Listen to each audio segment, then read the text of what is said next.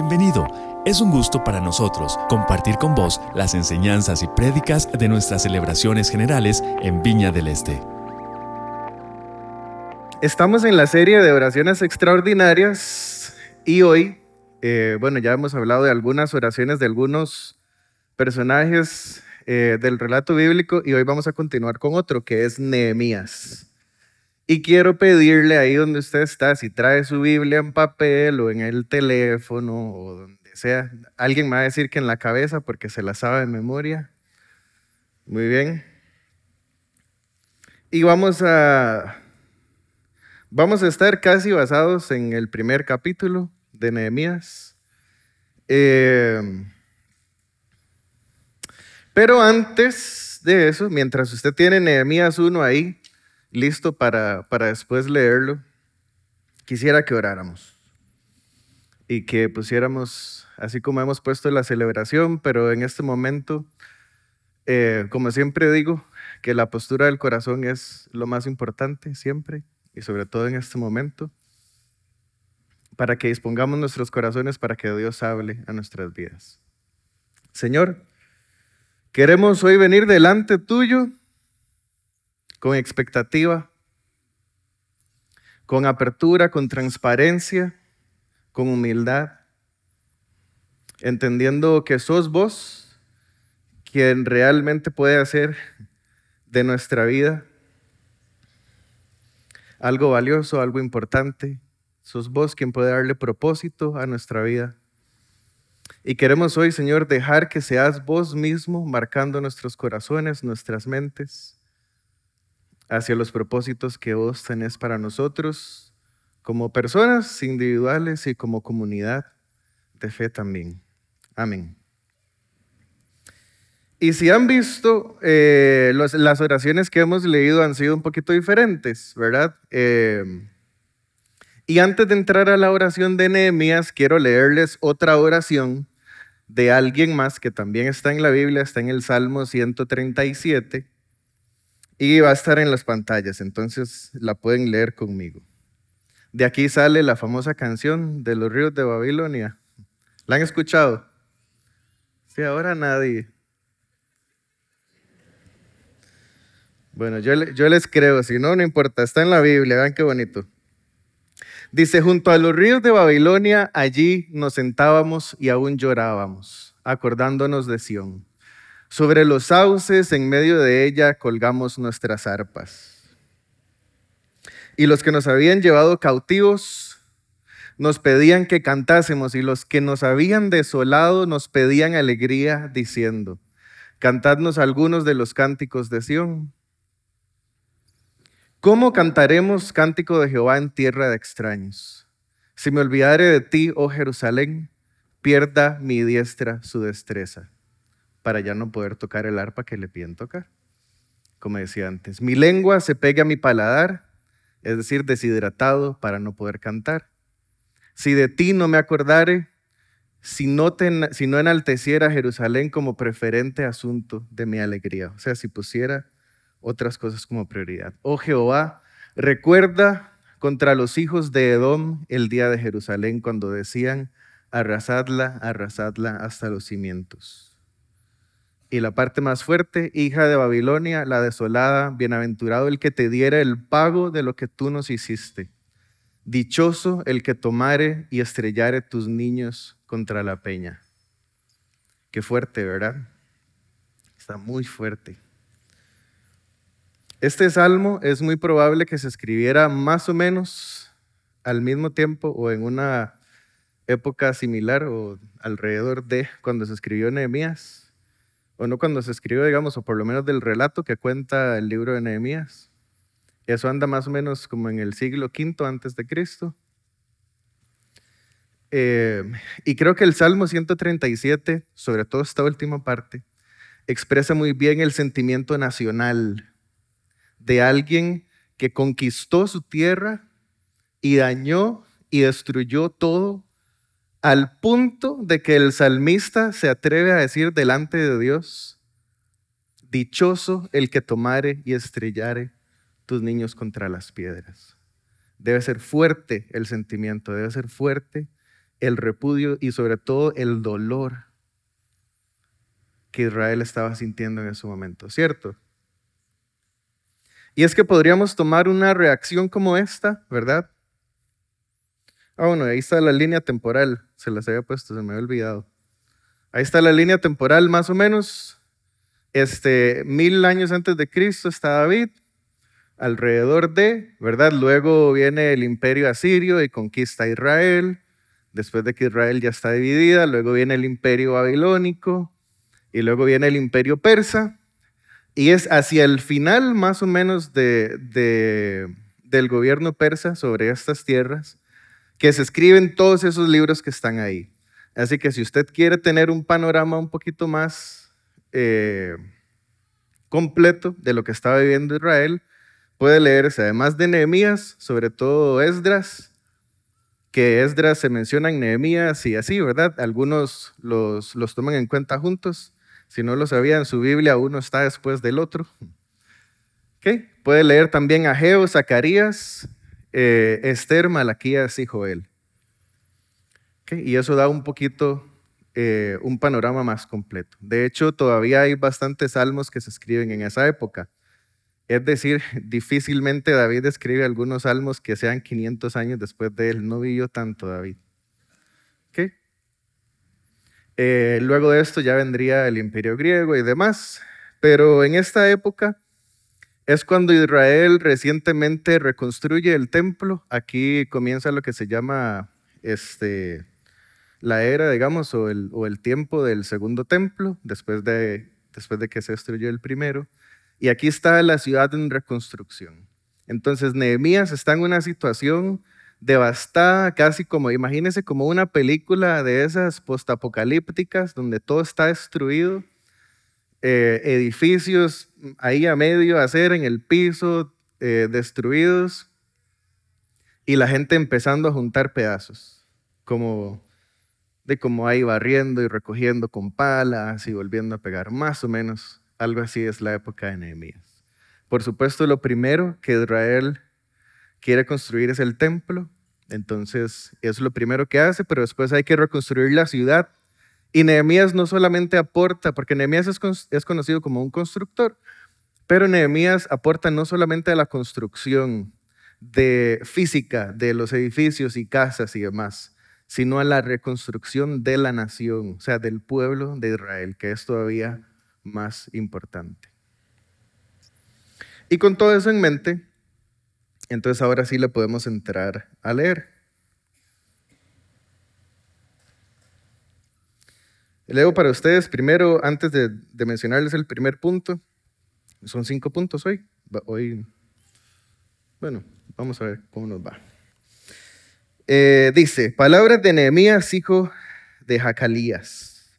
Aconteció en el mes de Kisleu, en el año 20, estando yo en Susa, capital del reino, que vino Hananí, eh, uno de mis hermanos, probablemente de sangre, con algunos varones de Judá, y le pregunté por los judíos que habían escapado, que habían quedado de la cautividad y por Jerusalén. O sea, Nehemías, eh, para quienes eh, tal vez no sabemos, era el copero del, rey de Persia, ¿verdad? Entonces él estaba en otro lado y él estaba, llegaron, llegó sus hermanos y unos amigos y él le pregunta cómo va todo por allá. Y el primer punto es entonces una, una respuesta sincera a un cómo va todo. Una respuesta sincera a un cómo va todo puede cambiar el curso de la historia, en este caso de una nación y en el caso nuestro, ¿por qué no? También al rato. Pero sobre todo de las vidas de, las personas que nos rodean. ¿Cuántos cuando le preguntan, ¿qué? ¿Cómo va todo? Dicen, bien, tuanis, ahí voy. ¿Verdad? Y tenemos respuestas súper genéricas para un cómo va todo. O decimos, bien, gracias a Dios. Si eso es verdad, es muy bien, ¿verdad? O, decimos, bendecido, prosperado, ¿verdad? Y eso está bien si son respuestas sinceras y verdaderas. Pero la realidad es que no todo el mundo se siente siempre bendecido, prosperado y en victoria. ¿Verdad? Muchas veces uno se siente no bendecido, sin un 5 en la bolsa y no siente que haya ganado nada. Y por eso quisiera rescatar hoy la respuesta sincera aún cómo va todo. En el versículo 3 leemos, dice, y me dijeron, ellos me dijeron, o sea, contestan, dice, el resto de los que se salvaron de la cautividad allí en la provincia, o sea, allá en Israel, están en una situación muy difícil y vergonzosa. El muro de Jerusalén está en ruinas y sus puertas destruidas por el fuego. Y quisiera rescatar aquí dos, dos palabras, difícil, eh, situación muy difícil y vergonzosa. En otras versiones, este, en algunos va a decir mal o maldad, ¿verdad? O una gran maldad. ¿La, la versión de alguien dice eso? No. Gran mal. Y en la otra palabra que dice, vergonzosa, y en otros dice, afrenta o contienda. Otras versiones puede decir eso. Y es que estas dos palabras son un poquitito difíciles a veces de contextualizar. La realidad es que cuando habla de maldad, realmente sí está hablando de maldad, pero está hablando de, de hacerse el mal unos a otros, unas personas a otras. Por eso es que la situación es vergonzosa. ¿Okay? Por eso es muy difícil o muy llena de maldad y también vergonzosa. Porque lo que está pasando allá, dicen los, le están contestando a Nehemías, es vergonzoso porque simplemente no nos estamos cuidando unos a otros. Más o menos. Eh, pueden buscarlo en un, en un lexicón de hebreo después, para que vean que no les miento. Y está bien que lo hagan, porque uno se puede parar aquí a decir muchas cosas. No me crean todo lo que les digo, ¿ok? este, entonces, después de esto, el corazón de Nehemías se duele, como se dolería probablemente el de muchos de nosotros si estuviésemos en otro país, después de que alguien hubiese venido a conquistar Costa Rica en estos años, ¿verdad? Y ahorita que estamos celebrando la independencia, me imagino a alguien tal vez que, pudiera estar en el exterior recibiendo noticias de cómo están las situaciones aquí y doliéndose por lo que nuestros hermanos costarricenses estén sufriendo. ¿Saben cuál es la realidad? Que hay muchas personas hoy que aunque somos un país independiente, hay personas que siguen viviendo en opresión y hay personas que siguen viviendo no en libertad o en esclavitud. Y a veces no sé si estoy tan seguro de que nos dolamos tanto por estas personas que decidamos hacer algo al respecto. Porque hay otras personas que sufren y nosotros eh, también a veces sufrimos. Pero a veces siento que nos falta un poquitito de empatía y creo que Nehemías nos puede enseñar de esto. Entonces creo que todo comienza con una, de nuevo, con una respuesta sincera aún cómo va todo. Tal vez la, persona que le está preguntando a usted que cómo va todo, tal vez usted no tiene tanta confianza o no hay tanto tiempo para hablar o para sentarse a conversar y dejar ir todo lo que usted anda cargando ahí. Pero una respuesta sincera siempre da alertas. Y creo que en este sentido nosotros como comunidad quisiéramos siempre escuchar respuestas sinceras. Eh, hace mucho tiempo yo decía que cuando yo preguntaba, le preguntaba a alguien cómo está, le pedía la respuesta larga, no un solamente todo bien, ¿verdad? Como todo bien, pero si todo está bien, entonces quiero alegrarme con usted y si algo no está bien, entonces a ver cómo le entramos. Y luego de esto, creo que tal cual Nehemías en el versículo 4, como lo vamos a ver, tiene una reacción prudente a esa respuesta sincera. De hecho, Nehemías dice, cuando oí estas palabras, salí corriendo, ¿verdad? No dice nada de eso. No dice que salió, que agarró la pala el pico de una vez, que se fue, que agarró, juntó un grupo de gente y se fue.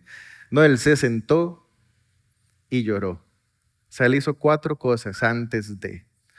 Lloró, hizo duelo, ayunó y oró. Y creo que en esto se refleja la postura del corazón de Nehemías, que no solamente hace todo esto, ¿verdad? No solamente llora y ayuna y demás, sino tal cual dice el final del versículo 4, dice, delante del Dios de los cielos.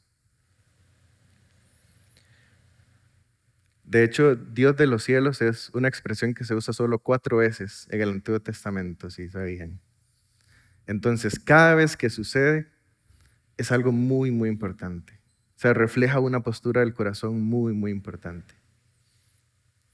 Y creo que eso es lo que nosotros podemos hacer cuando alguien se deja ir, ¿verdad? Y nos cuenta que no todo está bien y que no está necesariamente ni bendecido ni prosperado entonces nosotros podríamos tomar una acción como esta. El llorar y el hacer el duelo refleja empatía. No necesariamente entregar soluciones de buenas a primeras. Pues es que estoy triste. Bueno, no esté triste. ¿Verdad? Es que estoy, estoy depre. Bueno, no esté depre. Pero eso no refleja empatía, ¿verdad? Entonces podemos reflexionar delante del Dios de los cielos y decirle qué hago, cómo puedo ser de utilidad. Nehemías sabía que él estaba en una posición de privilegio, o sea, ser el copero del rey es estar ahí a la par. Y como vamos a ver ahora en su oración, él le pide sabiduría a Dios para poder hablarle al rey y que el rey lo deje ir. De hecho, Nehemías va a ser nombrado gobernador de esa tierra luego eh, durante la reconstrucción.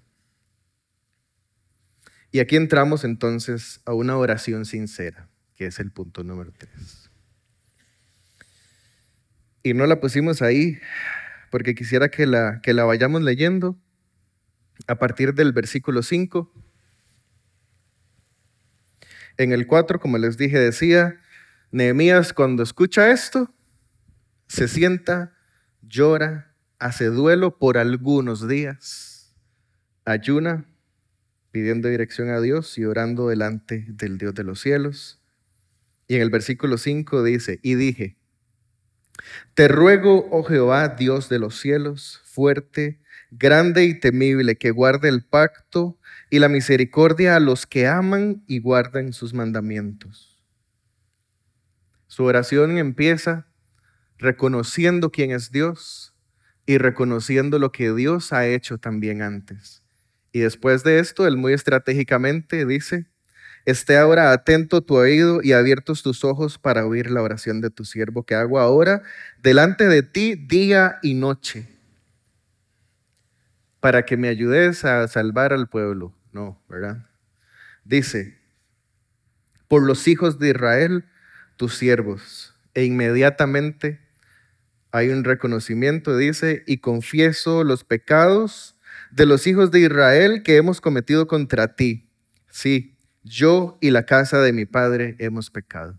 Y creo que aquí es donde está el reflejo completo de la empatía de Nehemías. Porque ¿cuál era el pecado de Israel en ese momento? El pecado que traía vergüenza era el maltrato que estaban teniendo unos con otros. Nehemías reconoce esa afrenta y se hace parte y dice, sí, yo y la casa de mi padre hemos pecado. Continúa en el 7 y dice, en extremo nos hemos corrompido contra ti y no hemos guardado los mandamientos, estatutos y preceptos que diste a Moisés tu siervo. Acuérdate ahora de la palabra que diste a Moisés tu siervo diciendo, si vosotros pecareis, yo os dispersaré por los pueblos cosa que había sucedido. Pero Nehemías recuerda también y le dice a Dios, recordad la promesa que nos has hecho también, que si os volviereis a mí y guardareis mis mandamientos y los pusieses por obra, aunque vuestra dispersión fuere hasta el extremo de los cielos, de allí os recogeré y os traeré al lugar que escogí para hacer habitar allí mi nombre. Eso está en Deuteronomio 30, si lo quieren buscar después. Continúa Nehemías y dice, ellos pues son tus siervos y tu pueblo, los cuales redimiste con tu gran poder y con tu mano poderosa. Te ruego, oh Jehová, esté atento tu oído a la oración de tu siervo y a la oración de tus siervos, quienes desean reverenciar tu nombre. Concede ahora buen éxito a tu siervo y dale gracia delante de aquel varón, o sea, del rey, porque yo servía de copero al rey, explica. Creo que esta oración, que se puede dividir en cuatro partes más o menos, refleja de nuevo esa sinceridad y esa empatía que nosotros mismos también podríamos tener. Porque cuando alguien de nuestra comunidad se duele, nuestro corazón debería dolerse también. Cuando alguien de nuestra comunidad se alegra, nosotros también.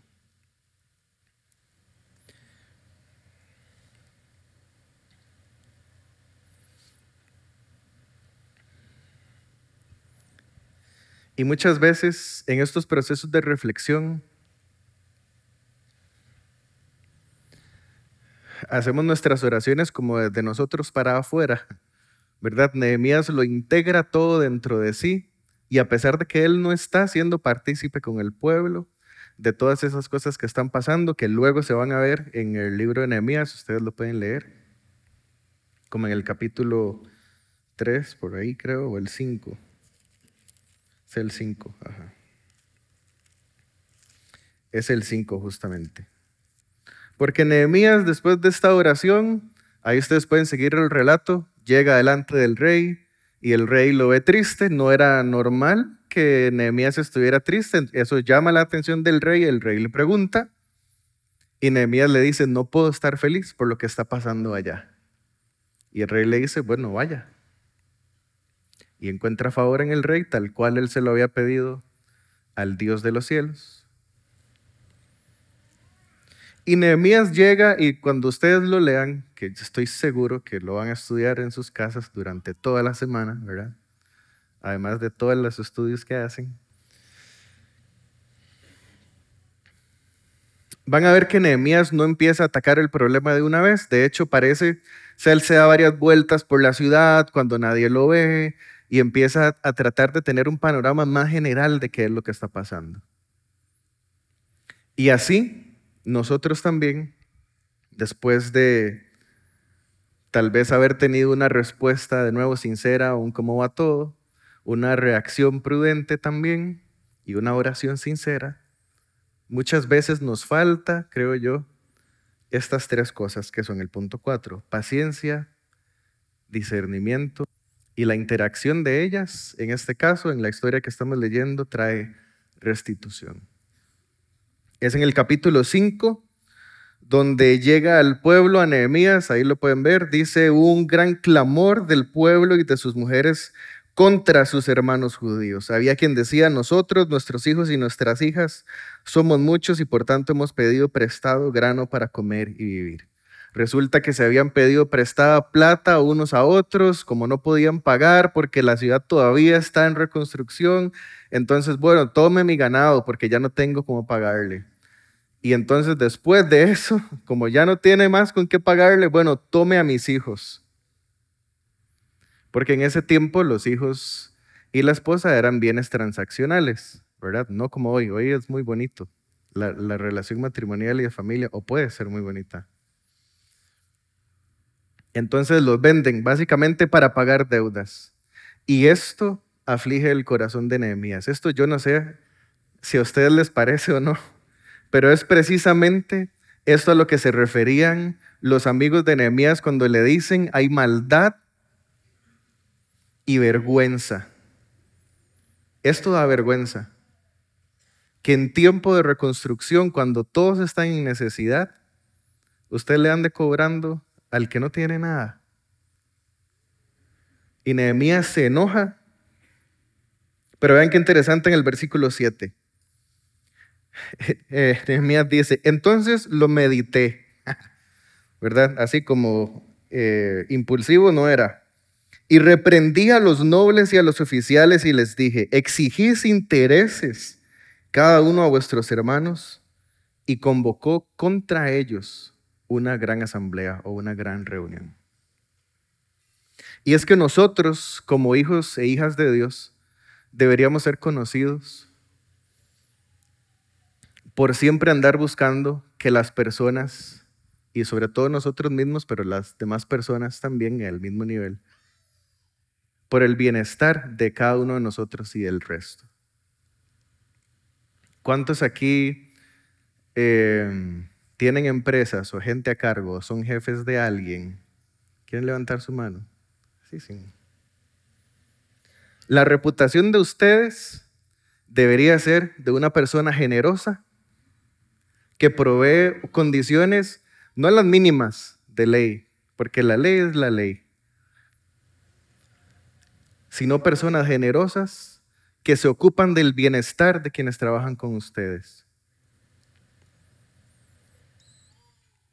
Personas comprensivas, empáticas, porque esto es el corazón de Dios, esto que está aquí. ¿Qué es lo que indigna a Nehemías? Que la gente que tiene poder no teme usar su poder en medio de una situación de necesidad. Y aún en contra de sus hermanos y hermanas. Y quiero decirles con el amor de Cristo que si usted no está siendo parte de esas personas que abogan por el bienestar de otros en su trabajo, usted como jefe o jefa, o dueño o dueña, entonces hay una reflexión que hay que llevar a cabo. Que hay que pedir dirección a Dios, así tal cual Nehemías, y decirle, Señor, ¿cómo puedo hacer para que tu corazón se refleje en esta institución, en esta empresa, en este emprendimiento? Y es que, de nuevo, Nehemías espera pacientemente el momento de poder llevar a cabo la discusión. De nuevo, su primer impulso no es de una vez atacar a los nobles y a la, gente con poder, sino que él espera, se pone manos a la obra primero y se espera al momento indicado para que esto suceda. Y entonces, como interacción de estas dos cosas, creo yo, paciencia y discernimiento, viene la restitución del Señor. Y si hay algo en su vida que usted ha estado esperando desde hace tiempo, tal vez, creo que es un buen momento de nuevo para una oración sincera y tener paciencia y discernimiento. Tal vez el momento no es ya, tal vez es un poquito después. O tal vez sí es ahora. Y estoy seguro que la restitución del Señor va a venir. Y son varias veces las que Nehemías ora. De hecho, se los voy a mencionar. En el 4.4 eh, hay dos versículos del 4 al 5 que ora. En el 5.19 y son oraciones cortitas. La del 5.19 dice, acuérdate de mí para bien, Dios mío, y de todo lo que hice por este pueblo. En el 14, en el 6.14, perdón, dice, acuérdate, Dios mío, de Tobías y Zambalat que era gente que estaba tratando de interrumpir la obra, ¿verdad? Entonces no solo que se acuerde de él, sino que se acuerde también de los que hacen el mal.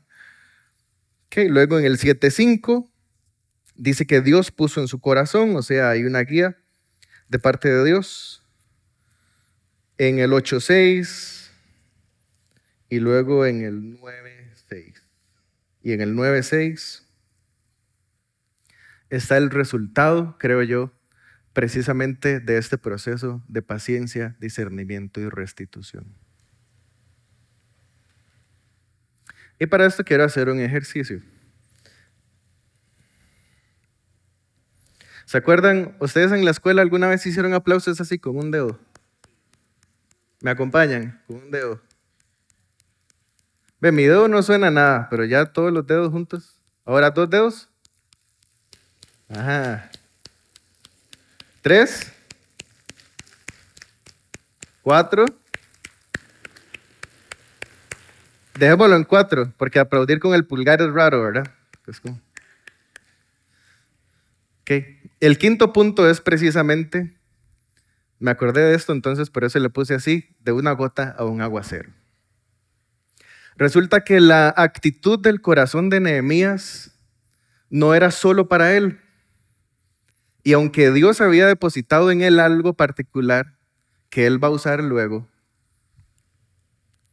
quisiera nada más llamar la atención de que Dios nunca llamó a Nehemías. Es no está aquí. Dios no dice, Nehemías, ahora usted va a ir y va a ayudar a reconstruir mi nación. No. Nehemías pide ir porque está, porque está movido desde adentro para ir. Y a veces nosotros podríamos estar esperando dirección de Dios para algo cuando sentimos que está ardiendo en nuestro corazón. Y a veces lo que necesitamos de nuevo, aquel proceso de reflexión, una, una oración sincera y decir, Dios, aquí voy. Me voy a mandar a hablarle al rey y usted me apaña. Y resulta que Dios sí, sí lo apañó. Pero esta actitud, creo yo, sincera y humilde de Nehemías, es una gota que va a ir cayendo poco a poco, se va a ir enfrentando a cada situación de injusticia, a cada situación de pecado en medio del pueblo. Y se va a levantar entonces todo el pueblo en el 9.6, o sea, nueve capítulos de historia. Sí, esa es mi hija, allá. Y en el 9.6, no lo, no lo voy a leer todo, pero del 9.6 al 38, o sea, todo el resto del capítulo, hay una oración de todo el pueblo ante Dios. Ya no es solo Nehemías, sino ahora es todo el pueblo buscando una transformación. Es todo el pueblo diciendo, Nehemías tiene razón, lo que hemos hecho lo hemos hecho mal. Señor, queremos volver a tus caminos. Y de hecho las menciones de la ley que hay aquí son impresionantes. Génesis 12, Génesis 15, Éxodo 13, Éxodo 14, Éxodo 7. Un montón de pasajes de Éxodo, números, Deuteronomio 1, eh, Deuteronomio 8, números 21. Porque necesitamos para ese proceso de paciencia, restitución y de discernimiento, y para que una oración nuestra, así como la de Nehemías, pase de ser una gota o un aguacero, necesitamos regresar aquí. ¿Sí? Bueno, está bien. Yo, yo sí quiero regresar ahí. Porque el impacto de una oración nuestra de hoy, no sabemos hasta dónde el Señor la puede llevar. Y en el caso de Nehemías, él no estaba esperando nada realmente glorioso sino él nada más prestó su corazón obediente a Dios. Él le dijo, Señor, aquí voy. Y con paciencia y en un proceso de reflexión y de discernimiento, resulta que hasta el 9.6 es donde ahora ya no es solo el clamor de Nehemías, como venía en su oración, que era regresar a la ley y acordarse de los mandamientos que Dios había dado a Moisés, si se acuerdan, cuando lo leímos. Ahora es todo el pueblo diciendo exactamente lo mismo. Aquí está el pueblo de Israel acordándose de que él, luego de que hizo señales maravillosas contra el faraón, de que dividió el mar delante de ellos, de que dio pan del cielo al que tenía hambre, de la misericordia que Dios tuvo cuando ellos adoraron al becerro, o sea, inclusive de sus errores de cómo el Señor entregó a todos sus enemigos en sus manos. Y después alaban la misericordia de Dios y dicen gracias por tus muchas misericordias, por no habernos consumido ni desamparado, porque eres Dios clemente y misericordioso, bondadoso y misericordioso. Y hoy quisiera pedirle que que se ponga de pie. Los músicos, si, si pueden pasar, porfis.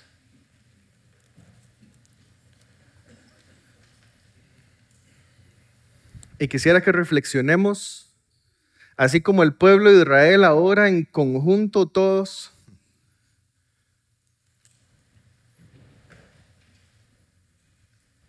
recuerdan todo lo que el Señor ha hecho por ellos antes. Quisiera pedirle a usted que ahí, ahí donde está, que cierre sus ojos y que empiece a recordar todas las cosas que Dios ha hecho en su vida.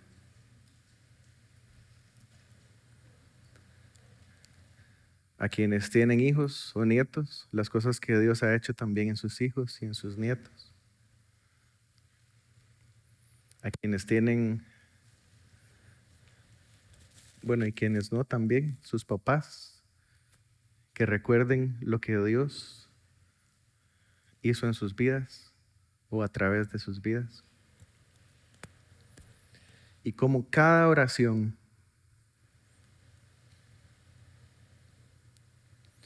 ha pasado a ser de una gota a un aguacero.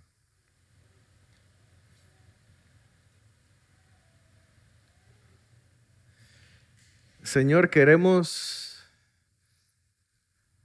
queremos no subestimar el valor que nuestras palabras tienen para vos.